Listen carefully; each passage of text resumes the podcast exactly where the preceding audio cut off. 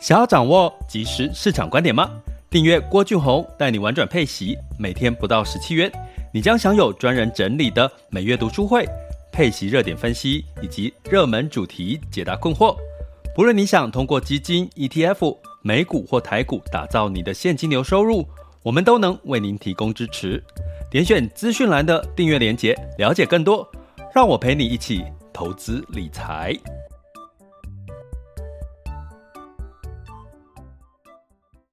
这里是完全配息笔记投资讲白话，一个从投资人角度带你一起掌握全球市场的脉动，分析配息标的、美股、台股、A 港股及时热点，陪伴你不再害怕市场涨跌的风险，一起稳健财富成长。亲爱的各位，大家好，今天是二零二一年的十月十三日，周三喽。再过两天又休休假了哈。那这个呃，应该最近的市场的焦点都会是在这个通货膨胀这件事情哈。那通货膨胀这件事情呢，那我看到了一个一个新闻哈，这两天的新闻就是王品哈。他开了第一枪嘛，所以他旗下的所有品牌的这个餐饮呢，全部的涨价。那涨价的原因是这个，因为运费哦，还有物原物料，还有所谓的基本的这个工资哈，这三件事情的涨价，包含基本工资，大家知道嘛，在这个明年哈，基本工资我们要从两万四上调到两万五千两百五十块。那当然，拍拍手哈，基本上这个呃，工资往上走呢，基本上是一个基本的一个趋势嘛。因为这个呃，通膨物价上涨，那基本工资往上走，那也会提高大家的生产力跟就业的意愿。其实这是好事。可是相对来讲，对于企业端来讲，它就是一个成本哈。所以这个王品估计呢，他尽量努力啦哈。他说尽量努力把这个调幅控制在。这个五个 percent 上涨五个 percent 左右，其实挺高的哈。我觉得这个这个调幅其实是是挺高的，而且大家也都知道嘛，其实 台湾的只要一涨价，它不会给你调回去的。你有看过这种过去涨价，它后来又给你调价的吗？就算这个油价下跌了，它持续的，就是给你价格高高的挂在那边，它也不会因为呃价格往下走，成本往下降，它就怎么样？降价，对不对？所以呢，这个呃，通膨会造成这个物价一涨哦，很难跌了哈。那所以，我们今天就来聊一聊这件事情，大家可能有感吗？有没有感觉呢？诶，平常我顶多就是吃个便当哦，所以可能也不到一百块，好像感觉还好哦。可是如果你用七二法则，我们今天聊聊这个七二法则哦，应该很多人听到的，知道这个。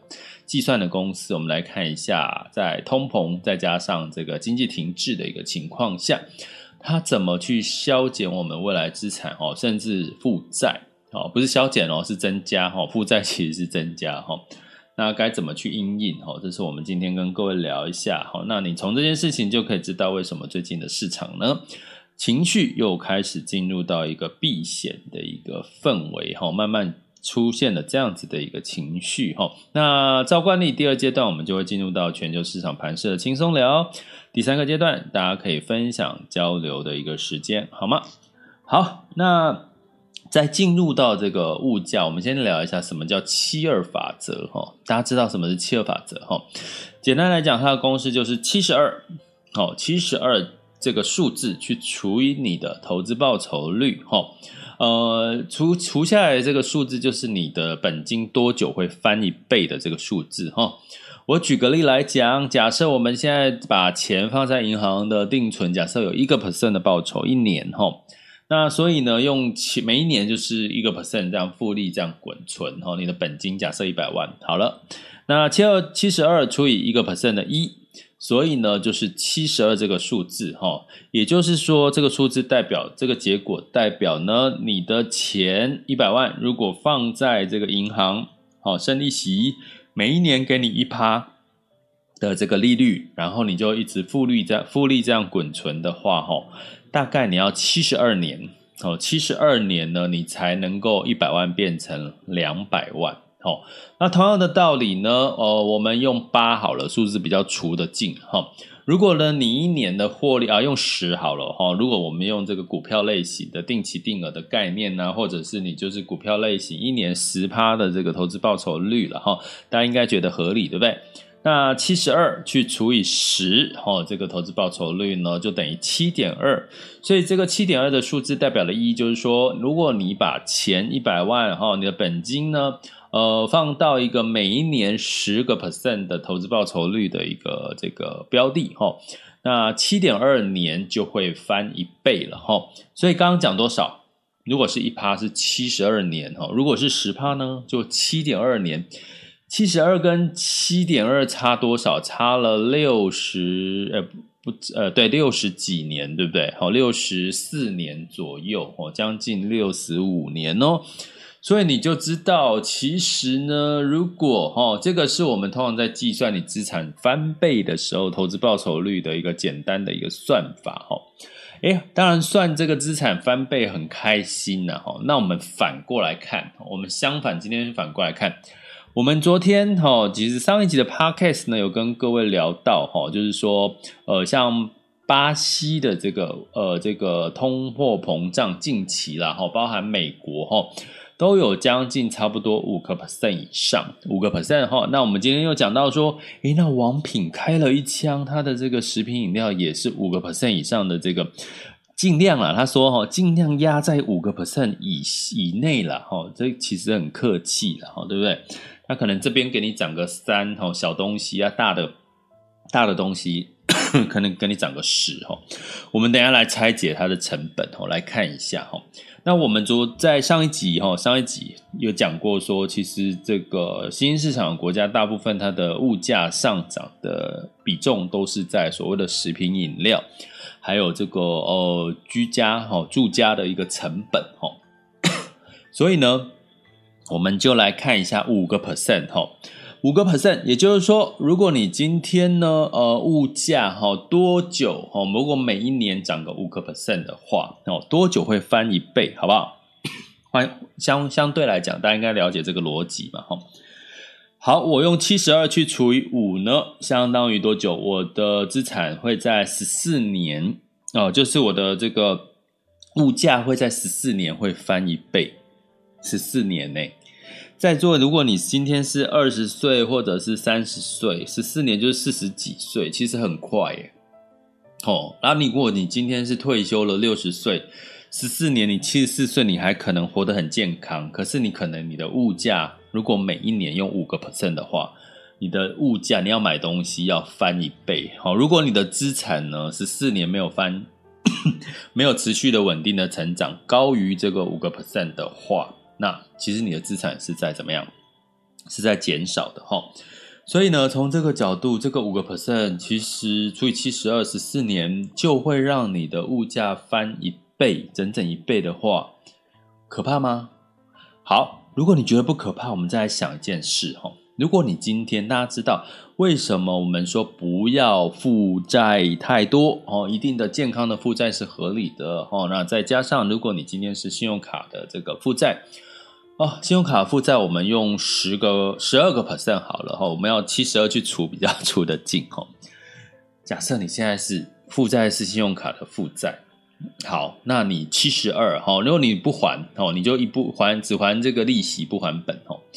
七十二除以十二，也就是说你的负债六年，七十二除以十二是六，六年就会翻一倍喽，负债资产会翻十十二趴的这个投资报酬率。会让你的资产翻一倍。同样的道理，如果你的负债的利息是十二个 percent，也就是说你六年你的负债也会翻一倍了。那你这个翻一倍再加上什么？我们刚刚讲说你负债喽，哦，负债十二个 percent，再加上如果你的物价通膨是五个 percent，五个 percent，所以你要再怎么样，再把这五个 percent 跟十二 percent 把它加起来，简单呐，我们用简单的逻辑来算，加起来算呐，因为你的这个负债也同时增加了，不是吗？对不对？因为你的你的资产会因为你通膨五个 percent 嘛，哦，五个 percent 的概念去增加，可是相对来讲呢，这个呃负债呢也也会相对来讲也是增加的嘛，哦的一个概念哈，所以呢，从这个概念来看的话，其实。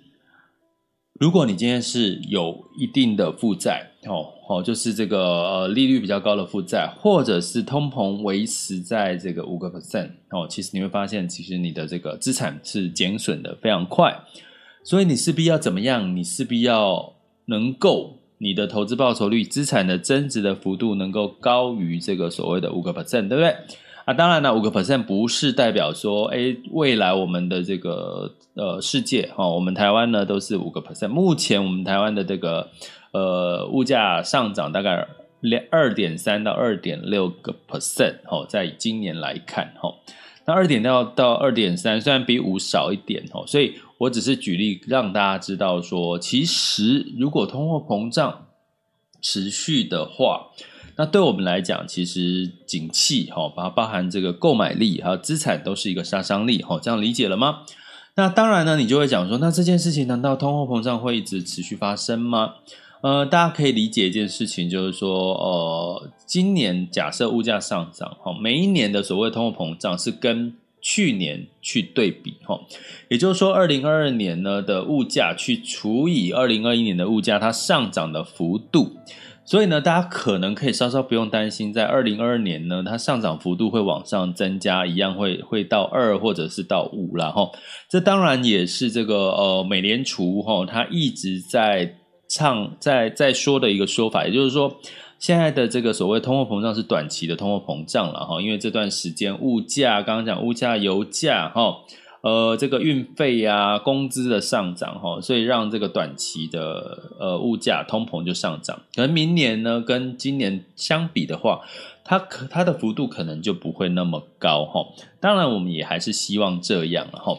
那当然呢，其实真正的重点是什么？我们要讲到下一个逻辑哈，我们用七二法则去知道我们的这个呃这个物价对我们的资产跟负债的影响之后呢，我们要知道是，如果今天通货膨胀是好，是其实是代表景气是好的，有点过热才会通货膨胀哈。那如果今天是停滞性的通膨，那是啊啊，就有人会问说，那什么是停滞性的通膨？其实停滞性的通膨就是你的物价涨，可是你的经济并没有跟上，哈，就是持续的往上涨，哈。那根据这个 I N F 哈，就是这个世界货币组织呢，它宣布，哈，公布的，其实明年呢，大部分的国家，哈，都是经济成长率都是往下修正的，哈，呃，所以在这个往下修正的几个情况下。我们市场就会担心什么？诶，如果物价一直涨，可是我们的这个经济成长没有持续的往上走的话，会不会带来的是一个反效果？哦，就是这个经济开始会慢慢的因为这个物价上涨，哦，造成什么？大家不敢买东西啊，物价上涨，大家不敢去消费啊，哈，诶，可能造成这个企业它获利减损呢。造成他不敢再雇佣更多新的员工，因为代表他的成本就提高了哈。那相对的反而呃带来另外一个经济衰退的可能性哦。我讲的是可能性哈，所以这就是现在的市场上面的一个氛围。他担心的是通货膨胀哦，合理的通货膨胀是好事，可是如果再加上停滞性的通膨哈，我们简称叫滞胀哈，哦，就是经济是衰退了，那可能就会怎么样？那可能就不是好事了哈。那有没有可能会发生停滞性的通膨呢？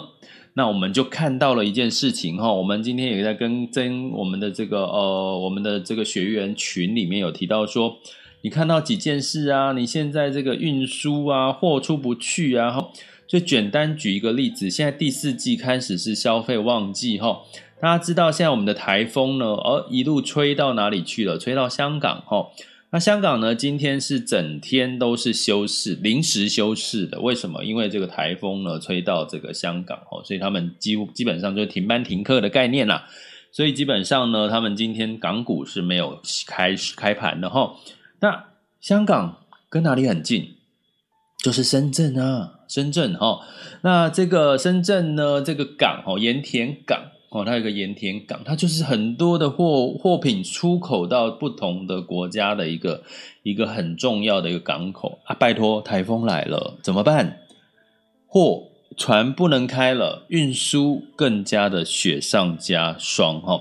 所以呢，其实这个所谓的气候变迁，最近的这个气候变迁很很多的一个现象是，呃，人类没有办法预期的状况呢，的确也影响了什么？影响了相关的农作物，哈，影响了我们的水果哦。光以水果来讲的话，像接下来秋冬应该是橘子的盛产的季节。那大家知道，现在台湾因为水没有什么水，要不然就是水太多。今年的橘子应该不会盛产，哦。那甚至呢，可能你要吃到橘子会变贵，因为它产量减少。哦，就是为什么？因为这个气候变迁的一个关系哦。我超爱吃橘子的，台湾的橘子也超级好吃。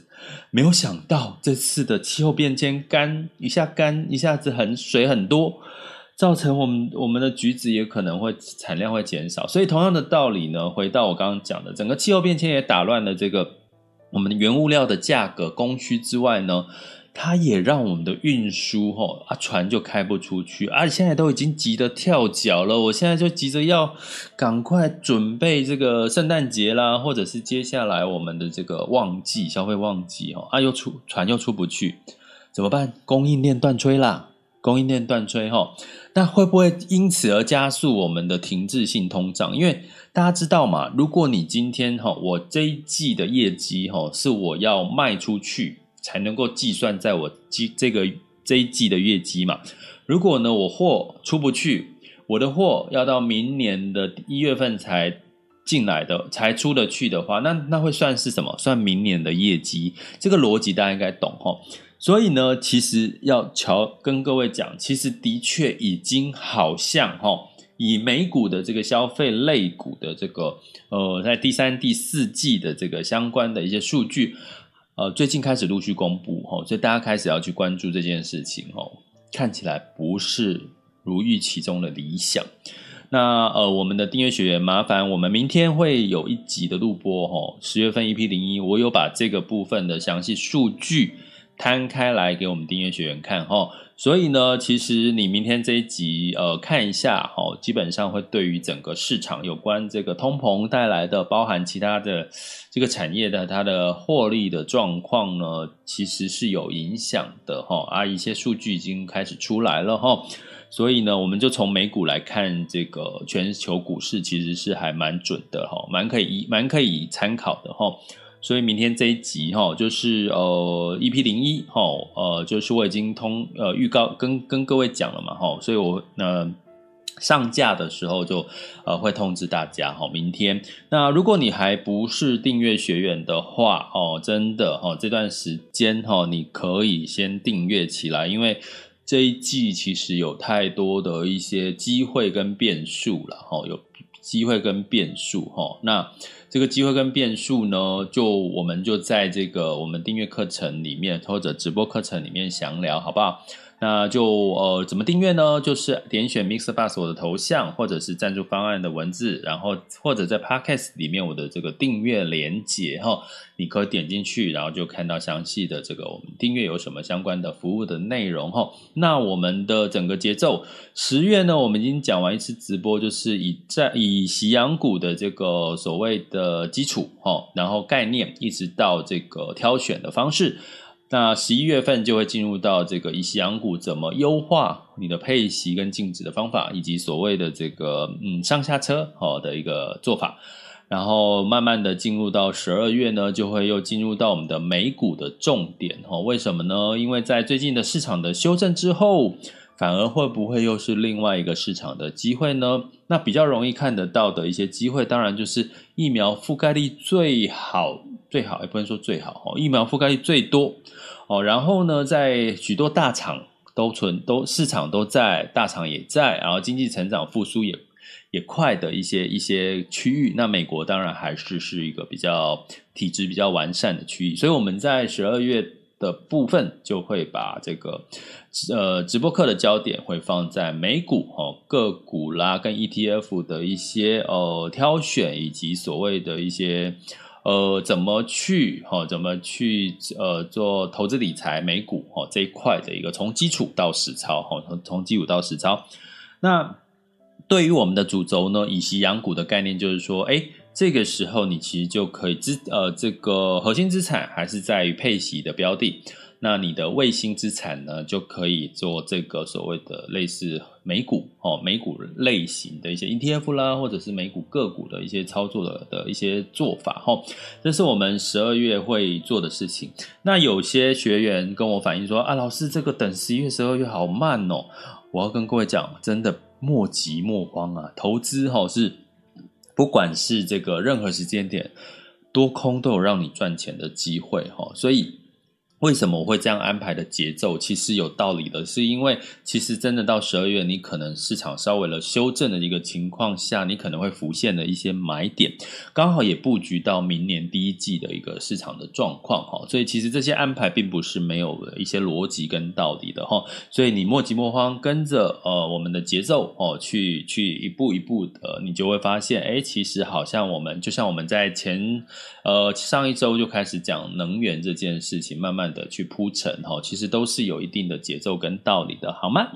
好，那呃，讲到这个部分呢，我稍微也再提一下哈，台湾的这个部分，就是说，呃，最近也有人问我说，这个房价的这件事哈，怎么看哈？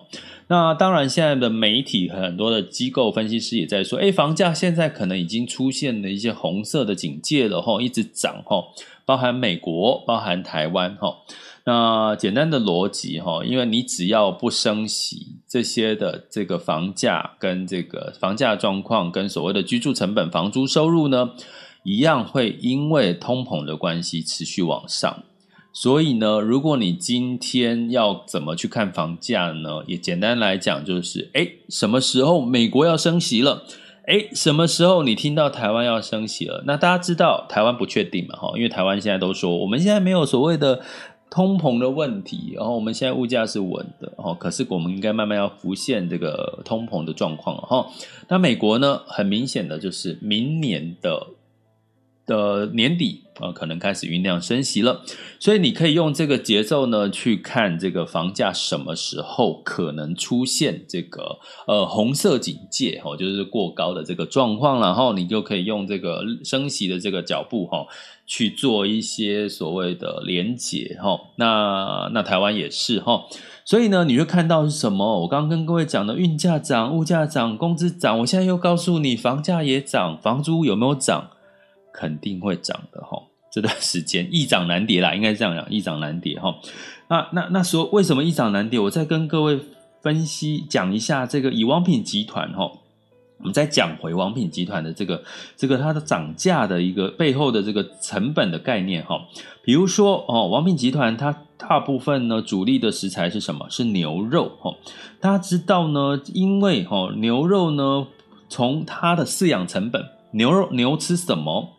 哦，黄小玉嘛，哈，就是这些相关的这些所谓的软性的作物，黄小玉玉米啦，哈，小麦啦，哈，黄豆这类的，哈，价格飙涨，造成它的饲料成本上涨，再加上美国牛，哈，那美美国呢又缺工，哈，这些这些这个低价或者是劳力工作，美国人不做，哈，那所以呢，乐眼菲力牛小排上涨幅度百分之五十。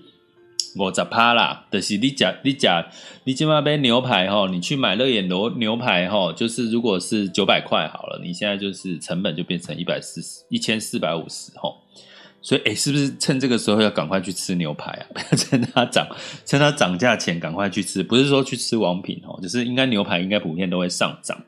饲料上涨造成了牛排牛肉价格上涨，猪肉也是上涨哈。那猪肉涨幅多少？七点七五 percent 哈，国产的猪肉哈。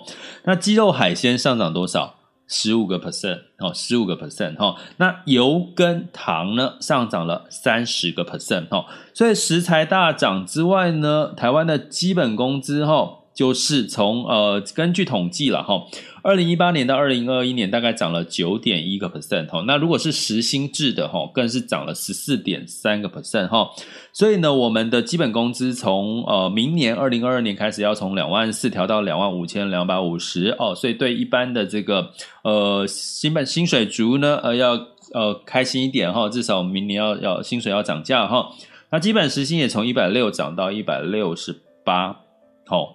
所以你看，涨涨涨涨涨涨，哦，基本工资涨应该的，哦，大家工作那么辛苦，物价在涨，我们基本工资本来就要涨。可是呢，食材涨，我们没办法控制。所以，请问我们接下来你要怎么做？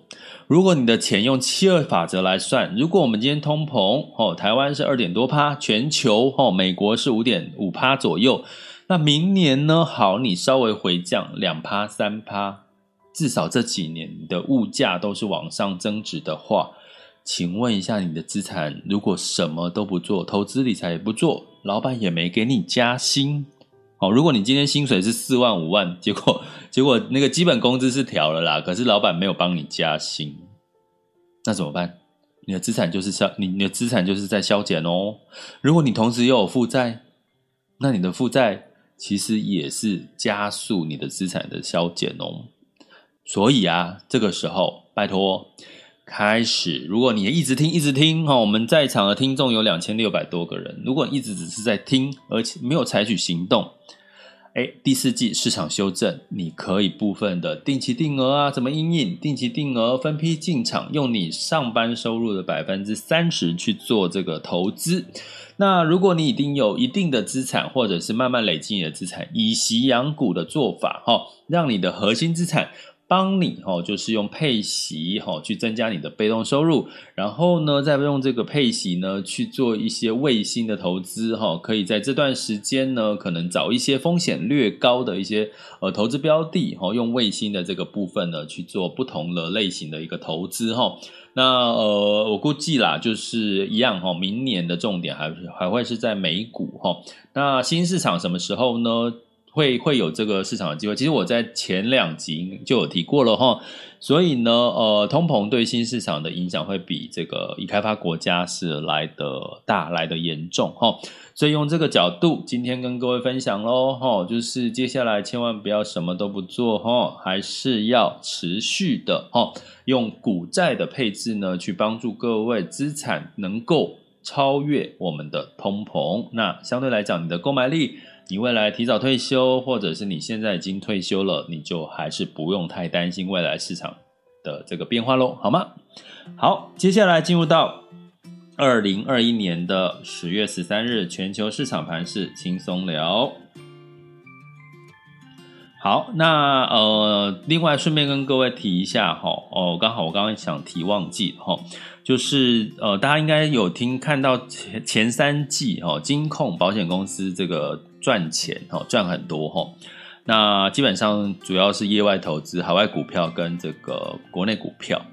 呃，但是我要讲的是，基本上呢，你要回去检视你的保单哈，就是说这些保险公司它赚的钱有没有分红给各位的保单哈？以前的有，现在的大部分都不没有哈。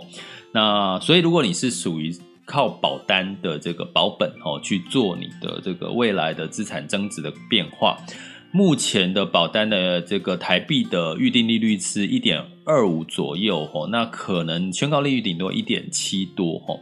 那呃，这个这个美金大概是二点两个 percent 到三个 percent 之间哦，所以。如果你今天是听到这一集七二法则，然后通膨哦，这个通膨的数据的话，你真的还要考虑考虑一下未来的世界，可能你不是这种保本的做法就可以让你安稳的过好你的未来退休的生活，你可能要选择适度的冒一些风险哦，因为保险业大赚。跟你好像跟我们好像 没有关系，跟我们的保单没有什么关系。可是呢，可能有什么关系？你投资金控可能会有机会哈，呃，赚额外赚钱啊。可是呢，至少保险公司稳了哈，就是它大赚，然后可能保险公司相对来讲就稳，不用担心它倒闭哈。可是对你的储蓄保险，对你的预定利率、宣告利率，好像没什么关系哦。下次有机会我们再额外的讲一集哈，好不好？好，那在这个美股呢，呃，在周二哈是下跌的啊，呃，因为接下来第三季财报要公布了哈，数据可能一半一半哦，之前是偏乐观哈，可是现在我看到的一些呃美国的呃分析师的调查呢，好像比较有点偏保守哦，不是那么乐观哦，所以呢，大家要稍微真的留意一下哈，做功课，我们也持续会做功课给大家哈，尤其是我们的订阅学员，欢迎大家订阅起来哈，我们会持续的追踪一下第三季跟第四季的一些呃美 S M P 的这些相关的财报哈，那订阅的方式就是点选我的头像。或者在 Podcast 呢，点选订阅连接哈。那美股 S&P 五百跟纳斯达克分别下跌了零点三四、零点二四跟零点一四个百分点。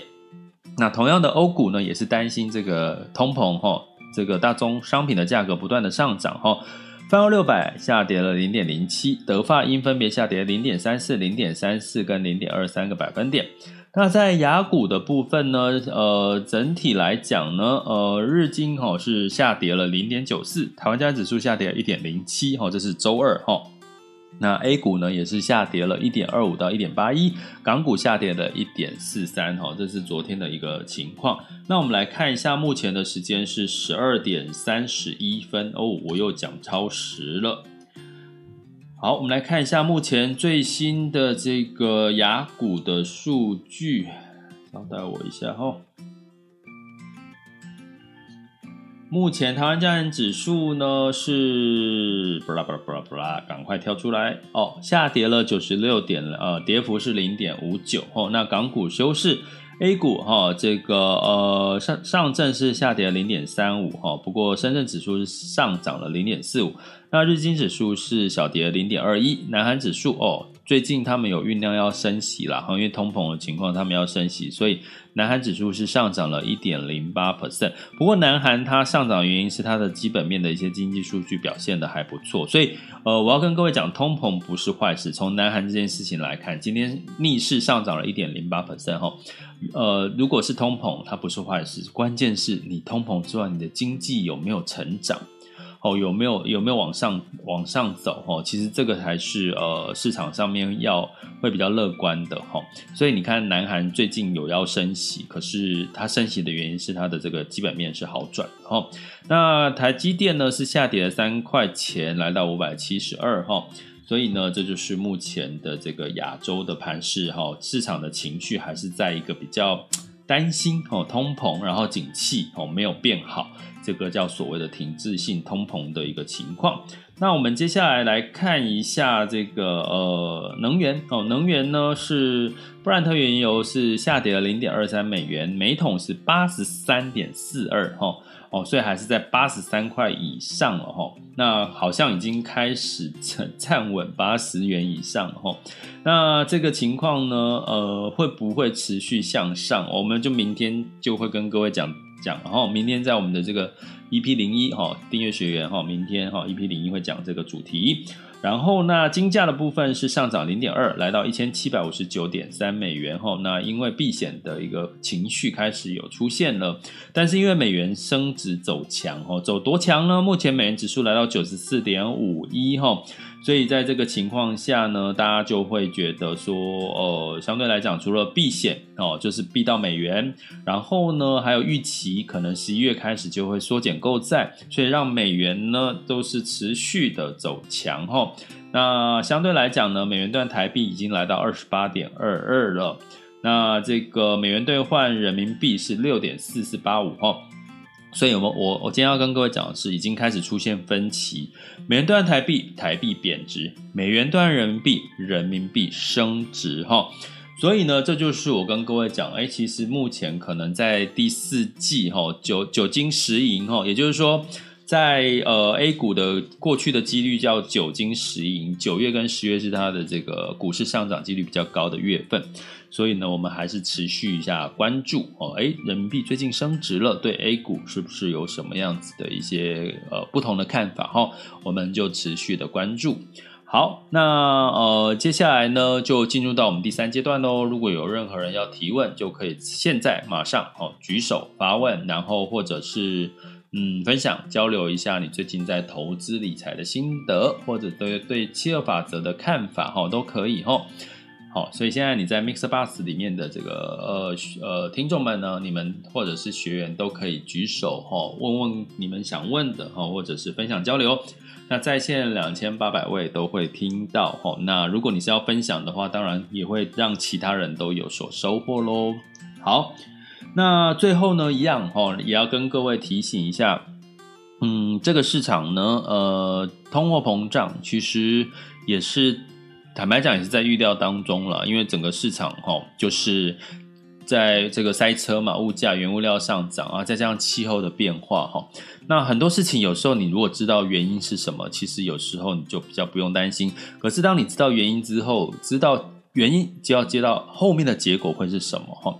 那这个结果可能会是机会，也可能是个风险哈。所以如果你搞懂的话，其实对于投资这件事情，你就知道方向在哪里，甚至你就不会害怕、恐惧。而做错决定哈，所以你要怎么做呢？哦，这个我们的这个郭俊宏带你玩转配息，其实就是一个陪伴式的一个过程，陪伴你，呃，用这个及时的一些市场的讯息呢，让你去解读。哦，目前哈很白话的告诉你现在到底发生什么事情哈，让你掌握很多的市场的方向跟情绪。那当然你可以用这个订阅的方式订阅我们的这个呃白金。学员啊，那你就可以更清楚的从比较系统化的去了解，怎么样去做你的这个投资理财或者是资产组合的一个一个配置。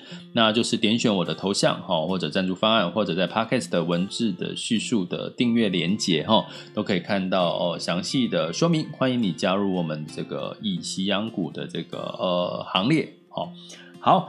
这里是郭俊宏带你玩转配息，给你及时操作观点，关注并订阅我，陪你一起投资理财。我们下期见，拜拜。